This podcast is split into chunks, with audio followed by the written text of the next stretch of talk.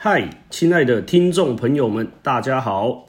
职场大冒险，寻找薪水及面试，还有职场的秘宝，欢迎来到上班好心情。我是主持人 T 先生，欢迎今天来自保险业的来宾婷红。Hello，Hello，大家大家好。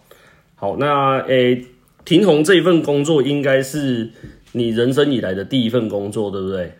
那应该也没有换过，就是出社会以后，是不是你的第一份工作？哎，出社后是哦，出社会后是。那我们可以从学历的方面开始聊一下，就是呃，你是属于哪一种学历的背景？那因为你出社会之后也只有这一份工作，那我们其实可以谈一下，就是你的从你的学历开始谈，还有你的打工背景到底是如何，我们大概让听众朋友了解一下你这个问。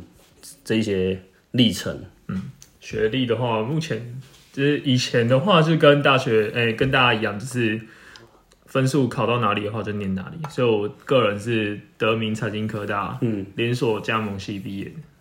那个是什么鬼东西？什么是连锁加盟系啊？哦，连锁加盟系是一个很特别的产物，因为那个正常来讲话会是有那个行销系跟那个物流管理系。对，那它刚好就是这两个系合作出来的产物。那主主要打个比方，好，这个学历出来，他的目标是在做什么，或者是说他有主要什么课程让你出社会可以应用到？我们主要的课程的话，比较能够运用到的是，就是连锁加盟的体系跟那个，就是到底什么是加盟，什么是连锁，其实它是不同的体制。所以你中途就是在你学校上课的时间，然后你就跑去 seven 打工。哎，对，没错，我大学都在 Seven 度过。嗯，那我们可以聊一下 Seven 的工作是什么吗？Seven 哦，可以啊，因为我们之前也是 Seven 的同事嘛。嗯，对，我们可以聊一下 Seven 的工作到底在做什么。是，嗯，Seven 的工作的话，不外乎就是呃各种杂役。各种杂役，对对对，就是大家都是觉得说，应该是去那边就是吹吹冷气啊，然后结账啊，B B B 服务客户。其实没这么爽，对不对？对，其实超复杂，蛮多就是后台的东西是大家都没看到的。对，所以大家都觉得在 seven 打工好像是很轻松的。呃，对，但是实际上其实它是有一定的辛苦。我们那个时候在那边打工，大概是一百一百零一年左右，对不对？呃，对，没错，差不多。嗯，啊那个时候的时薪大概是多少？那时候普遍的。呃，时薪的话大概是落在九十五到九十八，九十五到九十八，对一个。那我记得，因为我们在特殊的厂区，所以我们是一百五十几块，对不对？哎，对，我们是在那个就是科技厂区里面，所以会额外的加急。哦，那这个额外加急里面是有含科技厂付付给我们工读生的一些，好像我不知道是几十块，我记得当时有部分的话是科技厂补助了。嗯，对，因为毕竟那个科技厂的话，就是在郊区偏远的地方，所以它也是补助一点交通费的概念。嗯，对对。那额外另外的话，就是公司也有额外的补贴。那大概问一下，你是怎么应征到这个打工的？那时候其实很单纯，我只是在我们家附近的超商，然后先去应征。对，那应征完之后，因为像这一种相对应比较偏远地方的超商的话呢，它相对应也会比较缺人。对，因为其他人要去的话，毕竟还有一些交通工具跟路程上面的考量，所以很多人普遍都会觉得说，哎，这离家就不太近了。因为通常大部分会去超商的话，都是哎想说离家近一点。对，对，可能下了课打完工，哎，打完班的结束之后就可以回家。嘿，对对对。可是像这种郊区的话，就不太受学生的欢迎。对，那那个时候呢，就因为是这样的关系，所以这家店缺人。那我去了我们家附近的超商应征完，训练完大概一个月就被找去了。嗯，对对对对，那时候的环境背景是这样。因为我我记得啦，当时我们在那边打工的时候，他我觉得他很方便，是如果你还是个学生，不管你是日间校的还是。夜间校的，其实打工上我觉得很方便，是因为他每周排班嘛。啊，对。那你可以排五个小时或排八个小时的班。哎，你要跟店长，就是跟他瞧嘛。对对啊，当然不要耽误课程为主。是，没错。但我是觉得那个时候一个礼拜上面打三到四天工，其实就很够自己的零用钱。呃，对，以那时候的物价其实还蛮够的，因为一百五十三，我记得是一百五十三块。嗯，他也私薪是。哼，那你还有打过其他工吗？呃，还有在那个素食店汉堡王，汉堡王，嗯，啊，当时候汉堡王的薪水跟你面试的模式是怎么样？工作的内容大概是什么？汉堡王的话，那个时候就是因为我大学读，刚才有讲有讲到我读德明嘛，所以在内湖那边的话，我就是去美丽华的汉堡王。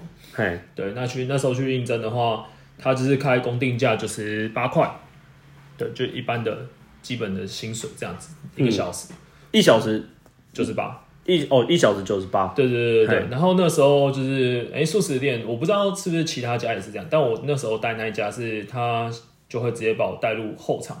对对，就是包汉堡啊，然后就是做炸台啊，对，然后等后场那个都熟练了之后呢，就会把你调到前场去熟练。那这个打工里面，你你觉得有没有什么好处？比如说像以前我们在 seven 打工，它其实是一年会有两次的奖金嘛，是，也就是年终跟年终，seven 是这样。是，那汉堡王有没有啊？哎，汉堡王的话就没有，那个那个时那个时机点的，那我们那个世代的话是没有。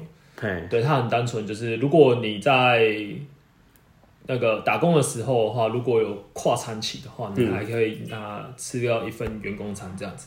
哦，那跟麦当劳一样。对，那跟麦当劳差不多是。可是麦当好像，因为我同学在那边打工，他是半价，他不是给你全薪。哎，他就比如说你可以吃一套员工餐，但是你是你自己付钱，它是半价。哦，然后麦当劳是两周领一次薪水。嗯哼哼哼，那个时候汉堡的部分的话，就是每个月领啊。对，然后他员工餐的话，就是跨餐期，他就是会提供一餐。那所以你你会不会比较推荐是说你在上学的时候，比如说你在念大学或念研究所的时候，然后你比较推荐打工会是哪一种？比如说你汉堡王还是比较推荐 seven 去打工？其实我个人蛮推荐就是超商的。因为超商要面对的人事物会比较多，而且超商要遇到主管的机会比较多，你还可以跟他们做学习。哦，对对对，好，那你你这个打工的过程，你觉得会不会影响到你的课业？当时候，哎，那时候其实我觉得是看每个人的调配啊，哎，对啊，因为如果会影响到自己课业的话，那相对来讲的话，就是调配上面可能出了一点 trouble，嗯，对，因为出了一点失误，所以基本上是不太会影响到我的课业。哦，对。对，按你是哪一年毕业的？民国哪一年毕业？是民国一百零三年毕业。啊，那就是我研究所毕业的那个时候。哎，差不多。一百零三年。那好，你念完德明之后，然后的这个科系，到你后来当完兵，是，然后进到保险业，你是怎么应征到保险业？还是说你怎么接触到保险？为什么你后来会从事保险业？哦，这个起初当初的话，其实我在退伍之后，我还有去那个。我还有去，其实我还有去美联社打过一段时间的的当兵前吗？哎，当兵之后退伍之后，大家去美联社做了半年。嗨，对，那这中间其实因缘机会，因为就是美联社那边他的那个会计制度哈不太一样，因为像我我们就待超商待很久嘛，对，待了大概将我个人待了将近四年，对对，那每天都会有一个汇款的动作，嗨。对，那就是把前一天到今天中午的呃盈余做一个结算，然后汇到总公司。嗯，对，那美联社的话，其实也是大同小异。那他当下，哎，当初有一件事情是这样，就是我们那家店的副店长，嗯，对，那他因为计算上面的关系，所以有点 miss，就是多汇了钱，嗯，回去给公司，嗯，大概多汇了十四块这样子，嗯。对，那以我们之前在做超商的经验的话，就会觉得说，哎，那这样的话，我是不是今天就少汇十四块？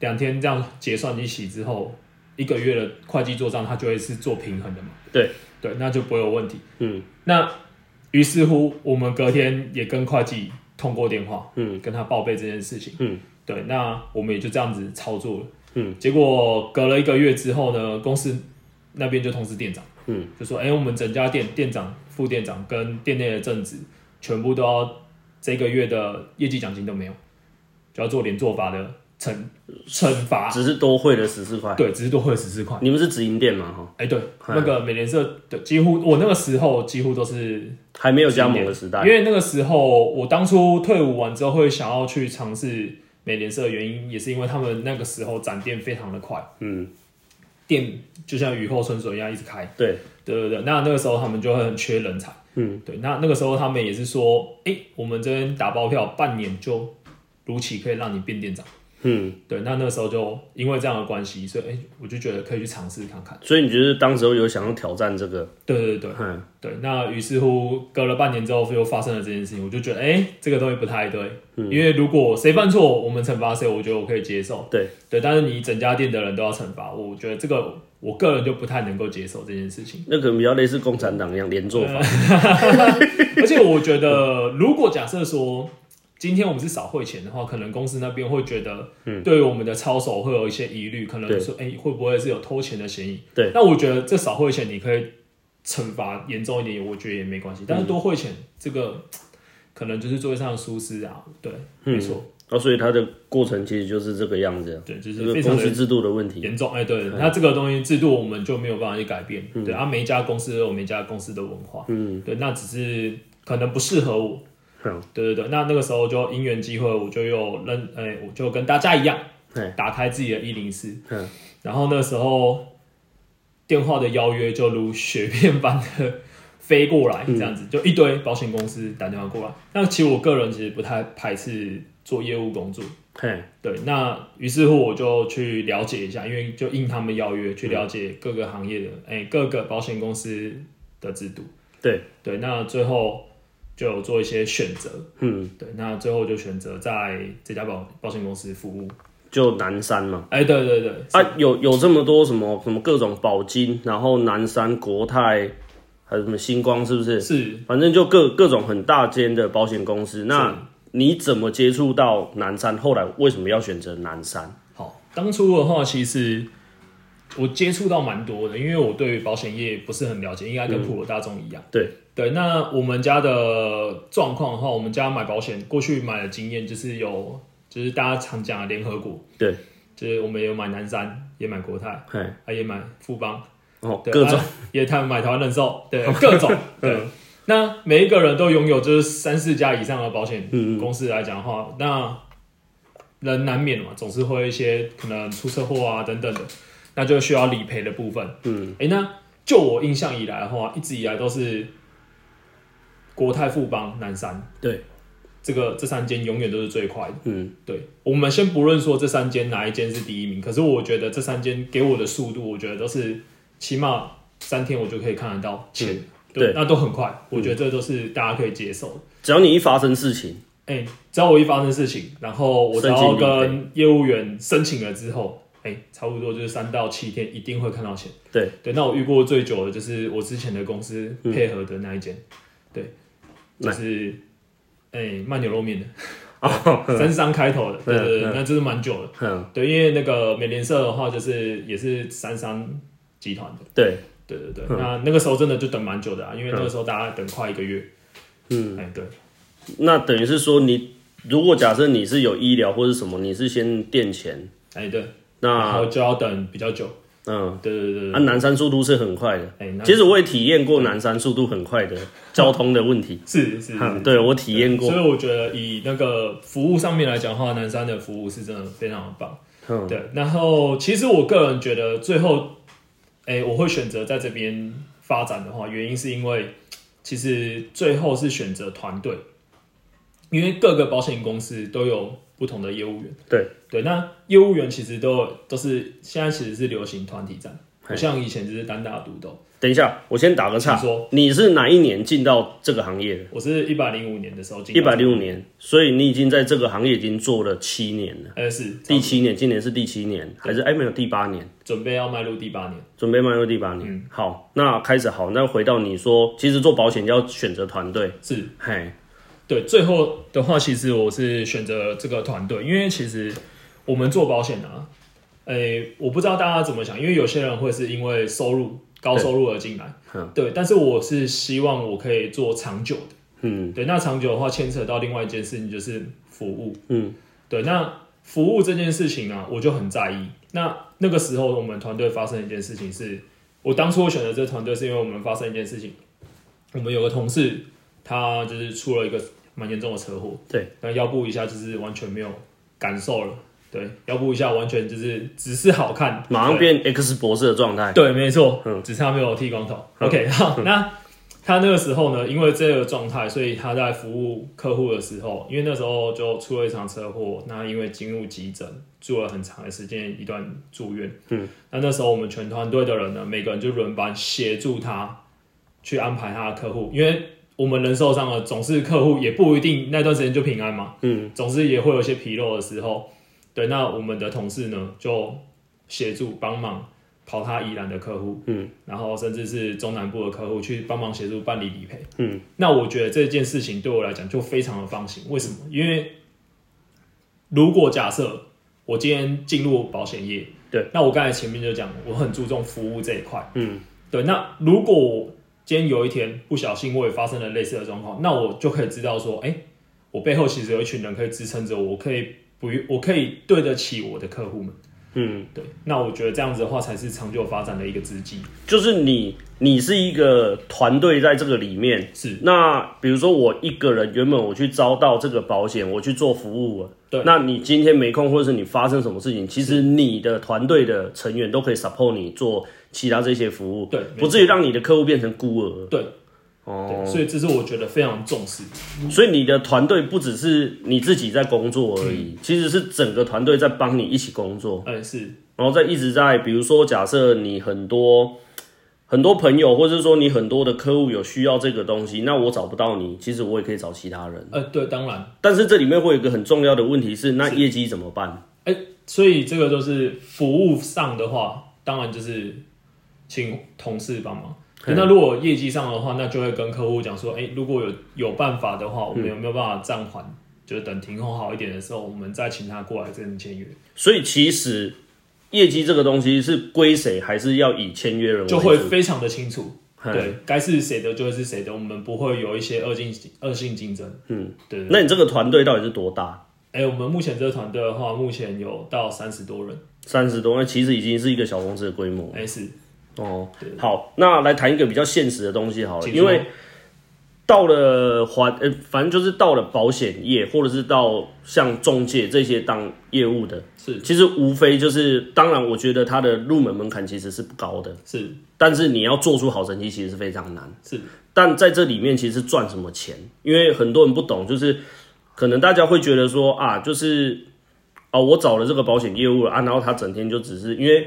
很多人对保险业跟中介行业的人，其实观感其实并不好。嗯，比如说啊，你又是来招保险的啊，你又是来找我卖房子，然后你又找我卖车子，是可能会有这个问题。是，可是我想知道的是说，你们从事保险的业务人员，你们赚的是什么钱？嗯，那赚的这一些钱，你们怎么回馈？嗯，或者是说你做了哪些服务？你认为觉得说你赚的这个钱是你理所当然的？嗯，嘿，好，那个因为保险啊，毕竟它是一个。也算是蛮专业的一个成分。对对，那普罗大众其实很多人都会说，哎，我保险啊，网络上买买，或者是我随便网络上找一找搭配，嗯，那我请个业务员过来搭配一下就好了。嗯，对，那其实业务员最重要的价值核心是在于，我在卖你保险之前，我一定会先找出你的需求。嗯，对，有些人会被自己的人，哎，被自己的人生蒙蔽。嗯，怎么说呢？有些人会说，像举例来说，我最近有个保护是这样，嗯，他想要留一笔钱给小孩子，嗯，对，可是他不知道怎么留，他就觉得说，哎，反正我就留现金就好了。对，对，可是小孩子有三个，嗯，那我怎么分才公平？嗯，想要问一下，如果今天他小孩子这样，老大是医生，老二是。做水做水电的，嗯，老三也是医生，嗯，如果我们今天是爸妈，我们相对来讲会觉得说，如果可以的话，我当然均分嘛。如果大家的能力都还蛮好的，对，可是今天摆明能力就不太好，有中间就是有一个相对哥哥跟弟弟，哎，他可能就会稍差一点，对对。那当爸妈的总是会觉得说，哎，那如果我可以的话，我要不要多照顾这个，嗯，老二？对对，那这个时候就很多人就说，哎。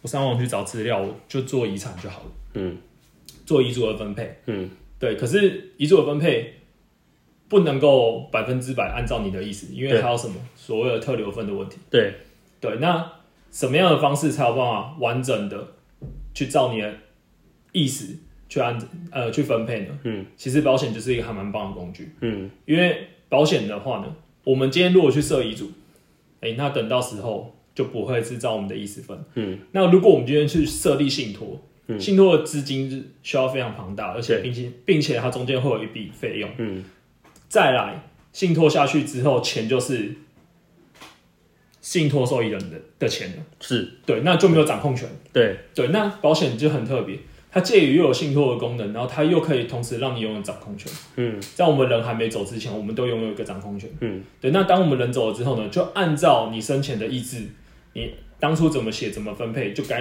就怎么给。那会不会有税金问题？哎，税金问题的话，那个就是国税局那边去，哎，去查证的。嗯，对，因为我不能够百分之百跟你说，哎，用保险绝对没有税金。嗯，因为如果短期投保或者是高龄投保，甚至是巨额投保的话，都会有可能被抓回实质课税。嗯，对，这也是我们现在每个保险业务员都应该要具备的常识。对，所以我们通常不会跟客户说，哎，你透过保险来做就可以做避税节税的问题。嗯，对。但是我们透过保险来做的话，绝对可以依照你想要的方式，怎么样呈现给你的小孩。那你的收入来源就是假设是说你卖的这一些保险，比如说寿险还是什么意外险，是，或者是你刚才讲的这个类似。财务规划是对吗？理理财型的这种保险是，那你的收入来源就是来自于这里的佣金吗？我收入来源就是来自于我提供这些专业，那公司就会给我相对应的佣金。嗯，对，那相对应佣金的话呢，这是当然是第一年了。对对，那保险的合约来讲话，至少都有有些是六短期就六年，对，甚至有十年、十五年，甚至是二十年，还有一些是定期付约要缴到七十五岁的。那他每一年要缴这些费用，你可以每一年都领取这样的佣金吗？呃，后面的话会逐年递减，那个公司都会有一些商品的费，那个佣金佣金表里，那个佣金的利率表。对对，那你都可以依照去去做计算，它都会有第一年到第二十年，甚至第七年之后，甚至到后面。嗯，对对对，那你每年的话就会有相对应的报酬。所以等于是说，你去招到一。一个客户的时候，然后他跟你买了这个保险，当然保险有很多产品，是。那买了之后，他就是你每一年，他每一年缴，你就每一年领他的佣金，是，然后一直递减到他几乎快没有。呃，对，没错，甚至会不会有，比如说你卖了这个保险，他要缴十年，嗯，那可能可能五年之后就没了，会不会这样的问题？诶，有家的我不太确定，但是南山的就会就是这样，就是领领十可以领到，对，可以领到满，对，没错。对，所以这样子，其实我觉得这样子的方式，我觉得蛮好的。对我来讲，嗯，因为我长，呃，我起初我就先讲，我我是希望可以做长久的。对对，那有些人是这样，我有听过，我有些同事他们后来转战去别的行业，嗯，同样是保险业，但是有别的制度。对，那他们有些是只有前面六年，对对，那他等于就把二十年的时间全部压缩在前面六年给你。嘿，那这个这个时候的状况就会觉得说，哎，我这样子其实比较快可以领到，对比较快领完，对，比较快领完，嘿，对。可是你要去想一件事情，保单的服务真的只有前面六年吗？不可能。对，那这件事情对我来讲就是一个很大的影响。为什么？我为什么？因为你保单后续要服务，你有想过你第六年、第七年，甚至第十年、第二十年的时候，你要服务这张保单这个客户的时候，你会不会觉得有点怠惰？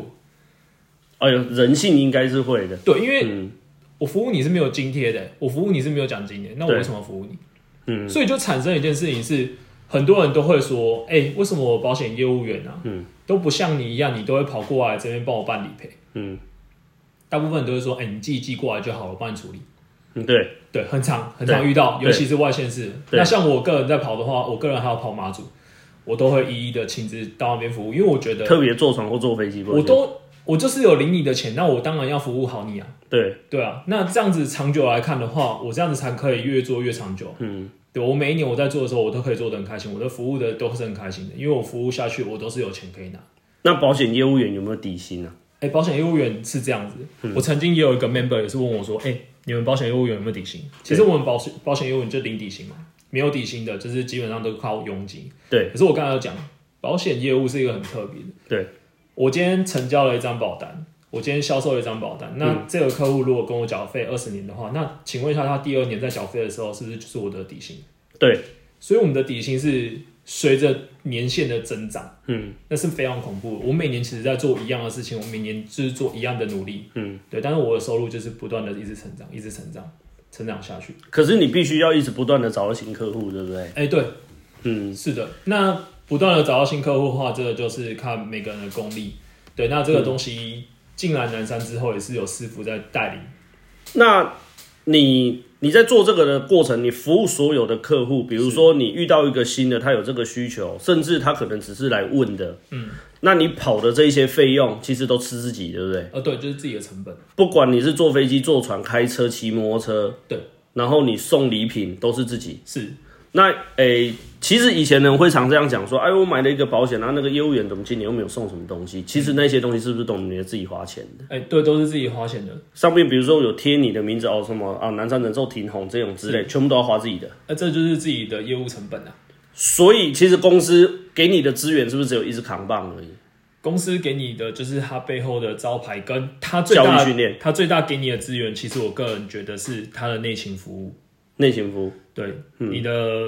公司提供的就是很好的内勤核保，跟很好的内勤的理赔。嘿，对，那这样子的话，你的业务，你的业务才有办法长久、长久的做下去。那你们每天上班早上，比如说你们一起去进办公室里面开会，这个办公室要不要费用？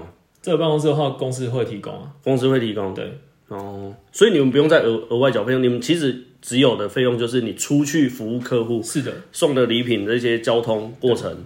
对，所以这个其实我个人觉得，对我来讲，嗯，这个就是你服务客户的成本。所以你最好的回馈客户的方式，就是你有没有好好的踏实在做你的服务。嗯，对。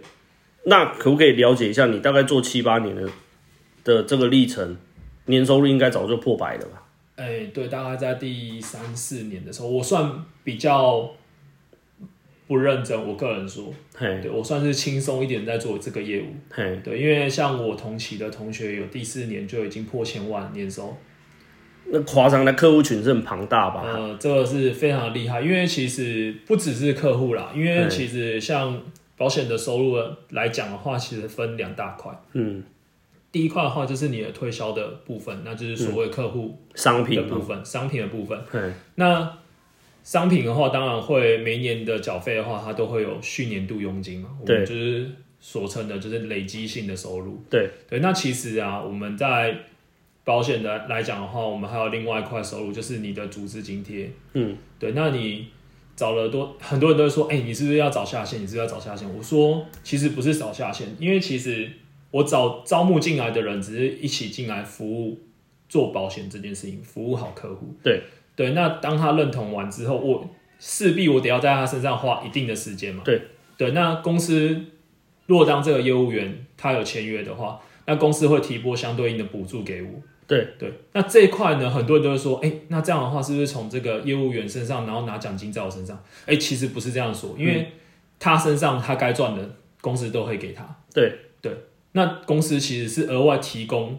组织今天组组织的服务，嗯，对你服务好这个业哎业务员哎，你帮公司招募了这一个业务员，你还帮他做训练辅导等等的，你花时间，公司觉得说，嗯，那你这样子辅导有功，那我要给你加钱，是这样的概念。那你辅导他的费用是你自己要承担的吗？成本当然，因为这个就是你带他进来，对，像我我今天。我最近有一个新人，嗯，对，那他在考证照的时间，他都差不多就考了快两个月，嗯，对，他每次每个礼拜晚上来两天，嗯，这两天我都会提供他晚餐，嗯，对，那并且我会陪他看书，这段时间我没有办法去招揽客户的时间，嗯，对，那这些都是我投入的成本，对，那等于是说你们除了自己的个人业绩也要做，其实你们也要去做发展组织的。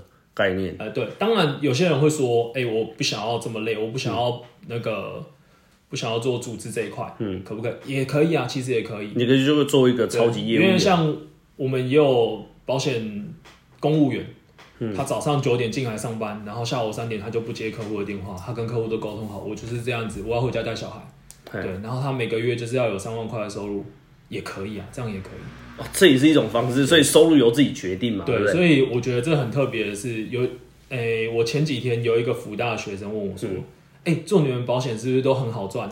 是不是都要那个？是不是年收入都可以破百万这样？对，我说年收入破百万是可以啊，很基本的。那你你想要的目的是到哪里？他说我想要无限高这样。我说我举个例子，我有个同学，就刚刚讲到的那个同学，他年收入过千万，但是他的生活未必会是你想要，不一定很有品质，就对。对他每天早上六点起来，嗯，然后他就打电话，不管是打招募的电话，或者是打客户的电话，对对，那他就是一路一直这样子到晚上十二点，连续三年，这生活是你想要的啊？他有发展组织吗？哎，他有。所以他组织其实也很强，对，所以他的收入可以很快的就累积到千万。那我相信，因为赚很多钱的人不一定真的有时间。当然，对啊。所以我那个时候就跟这个学生讲说，在做保险这一块啊，我觉得最棒的是你可以选择自己想要的生活。嗯，像我刚才讲，有每个人，哎，也有个人会说，哎，我我每个月有三万块，这样就过够日子，够过日子了。对，那他剩下的时间就他赚到的。所以进来这边，我觉得不论你是赚到钱还是赚到时间，都是赚到。那可以谈一下，就是说，你这一份工作，当然，我觉得每个人都知道，其实做保险或做房仲，其实它的入门槛很低。嗯。但是每个人都知道，其实，在做这一行，要起步其实非常难，因为他并没有先提供你，比如说，哦，我一个月先给你三万，是，然后你慢慢学，是。但你可能一进去，我就是没有收入的。嗯。那你怎么去克服这个起步，或者是说？你做这个七年八年，这中间你认为最大的挑战、最难克服的是什么？我相信应该很多人在听这个保险业，他应该会想要比较务实的去了解你们是怎么起步的，在这中间遇到什么困难，让你现在可以稳定的从事这个行业。其实起步的话，其实真的是第一年的，因为我刚才说第二年开始就会有所谓的去年度佣金，就会有底薪了。对对，那第一年真的是会比较辛苦一点。可是第一年的话。我们南山提供的就是一整年的教育训练，对对，因为各行各业其实如果要转来做保险的话，真的就是一张白纸，嗯，对。那我们南山的话就有提供一整年的教育训练，嗯，那这一整年的教育训练呢，其实不只是教课而已，嗯，因为在这一整年的教育训练制度之下，如果有参训的学员，假设我第一个月我自己签约，实拿佣金是一万五来讲的话，那我们公司会额外再提供一万五给你。嗯，也就是说，你就保底三万了。嘿，对，那当然，如果你努力的程度越高的话，也有人第一个月他就可以加这个奖金的部分的话，还可以拿到七万多。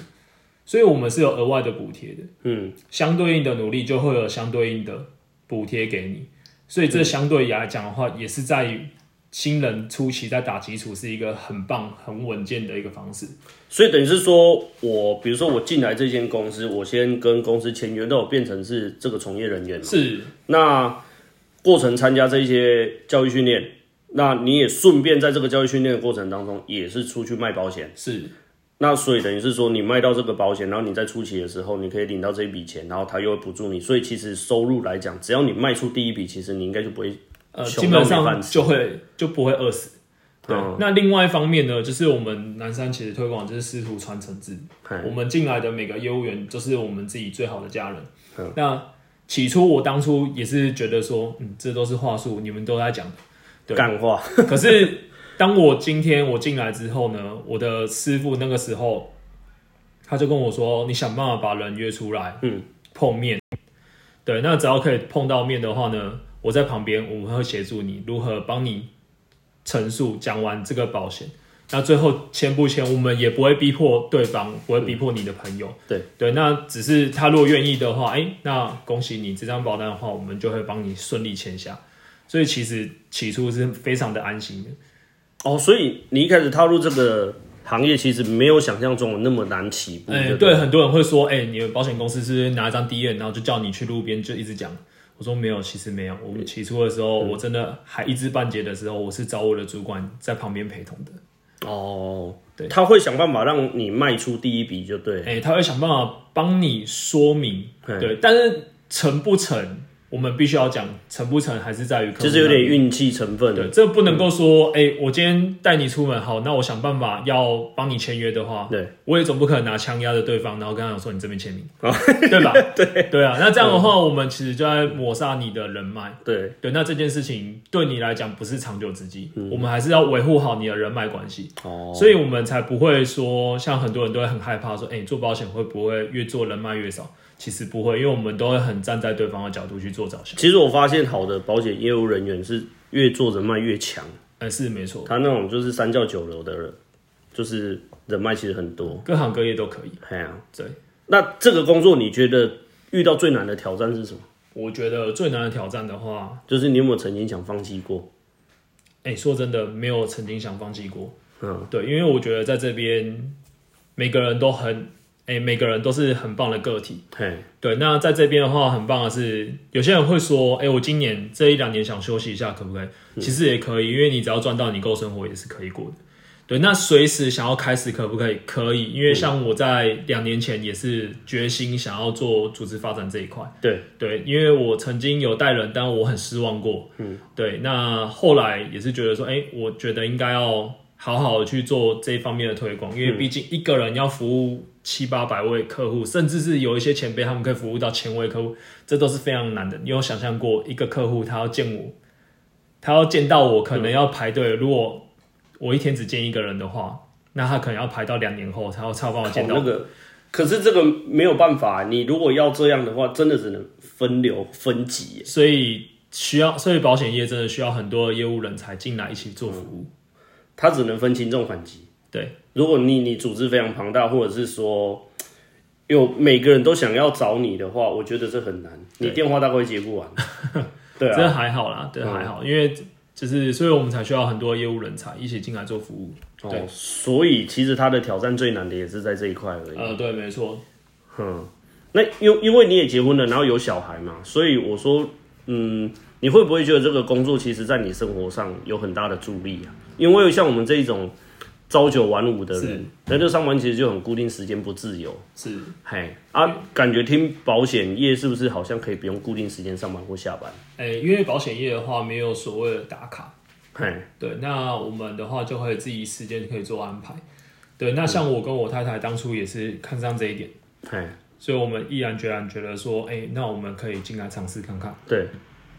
那果不其然，我我老婆在怀孕的时候，她就真的是一整年都没有办法做推销跟进公司的这一块。对对，那她其实这这一点的话，她也不用担心说，哎，我会不会就哪一天就没收入？嗯，因为以外面的职场来讲的话，她如果进入这个状态，那肯定就是离职这条路。嗯，对。那在保险业的话，哎，她这一年她其实每个月都还是有固定的收入，因为她的客户都还是持续的在缴费。对，那他可以很安心的在家里面养胎，对，那甚至是小孩子生完之后还可以坐月子，对，那其实这这件事情对我们来讲就是很大的注意，就是时机，哎，时间可以自己掌握。哦，了解。那所以说，如听你这样讲，你是对这个行业其实是充满了希望，然后有兴趣的，其实是有热忱的。哎，是因为我觉得。进来做保险，很多人都会说：“哎，你是很爱保险，或者是你很爱卖保险，你才进来。”我说：“其实不是，我觉得是保透过保险这个工作，可以达成我的人生想要做的事情。”嗯，对，就等于是说你的生活很自由，然后你的收入也有，嗯，然后你又可以利用你卖的商品去帮助你的客户，甚至帮助自己。是没错。哦，可是因为我我之前是这样啊，从你跟我讲的这一些内容以来，其实。保险的从业人员其实最重要的其实就是佣金嘛。嗯，那么因为我曾经有听过，就是朋友当中就是说，哎，啊，那我跟一个保险业务员买保险，那我希望哦，他好像赚很多，是不是可以把他的退佣给退给我？嗯，就会有这种话出来。那么我个人是自己这样觉得，你会不会觉得，比如说你一定要做成这一笔生意，或是卖到这一笔保险，你就会把退佣退给客户？是，好，讲到退佣这个这件事情啊。其实，在法律上来讲的话，保险业务员是不能够做退佣这件事情，对，它是有明定的。嗯，对。那有些人，哎，有些可能资深前辈或者是一些过去的业务员，他可能会为了奖金，或者是为了他想要赚这笔单，嗯，他想要这个业绩，嗯，然后去从事做退佣这件事情，嗯，对。那这个时候开始，当然是我的身边的客户也会这样跟我说，哎，你那个庭红，你是不是可以做退佣的这件事？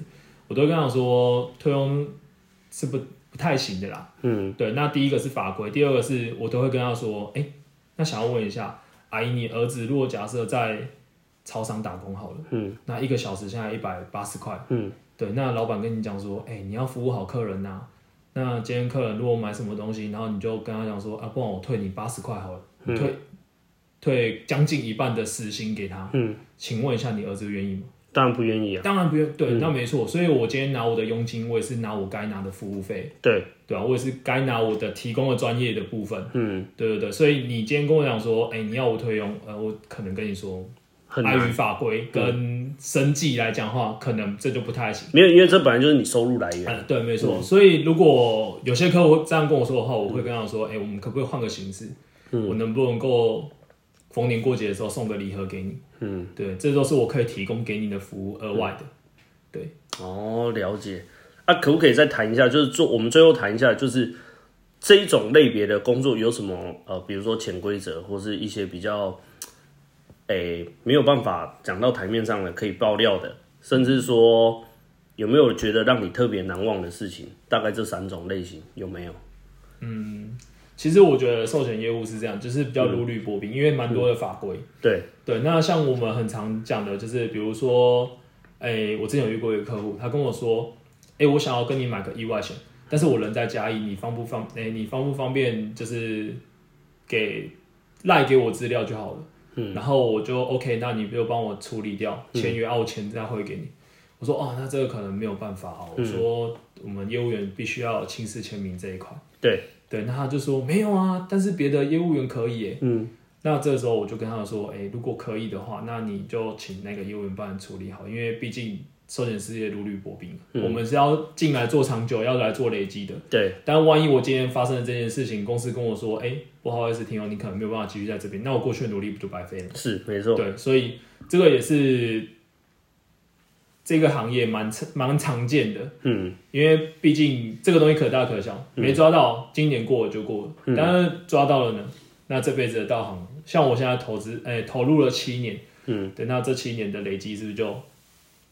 那是不是万一只要发生这个事情，其实你在这个行业就毁了？哎，是的，没错。所以我都奉劝我身边的业务员，嗯，就包含我自己的那个底下的业务员，我都会跟他说，哎，如果我们做一些事情的话，尽量不要违反法律遵循。嗯，对，我们就按照步骤走。对，那如果可以的，哎，那我们就跟，比如说像刚才那个客户就说，哎，没关系啊，我可以跑加一一趟啊，没问题的。对。对，那如果可以的话，我们就这样子安排。啊，如果不行的话，那真的你就找你原本的那个优找别人没关系。对对对对对对。那他有人愿意铤而走险，但是我可能觉得我没办法。对对对。哦，好吧，那我们最后时间让你总结一下好了。你觉得这个行业你有什么新的？最后想做一个总结。其实我觉得要投入这个行业啊，嗯。很多人都说：“哎，你是不是要很爱跟别人聊天，或者是很会跟别人聊天？嗯，你才有办法做。”我说：“嗯，其实没有。嗯，我说你只要对人不要没有好奇心就好了。因为像有些人，我不知道，呃，在这边的听众有没有人是这样？我今天就真的是很社交恐惧，对我完全不想要跟任何人碰面。哎，那我奉劝你，真的进来会有点辛苦，嗯，因为他需要一个很大的改变。”对，但是如果你今天不是这样的话，你可能对于任何一个人都觉得有点好奇，好奇他的行业，好奇他这个人的背景，因为每一个人都是一本书，都是一本故事书。你只要有这样的好奇的话，基本上我都觉得你还蛮适合来挑战看看的。哦，了解。所以其实。这个行业其实没有，并没有想象中的，就是一定要社交很厉害的人才能做。呃，是的，没错。那是不是都是一些很奇怪的？呃，不需要到社交牛逼症。对，不用，不用，不用到这种程度。啊，如果让你重选一次，你还是会选择这个行业吧？诶，我个人这么说，嗯，因为我毕竟不是一个很爱念书的小孩。大家看到我那个得名的学历，应该就知道我要攻击学校是？哎，没有，没有，没有，没没这么回事。那。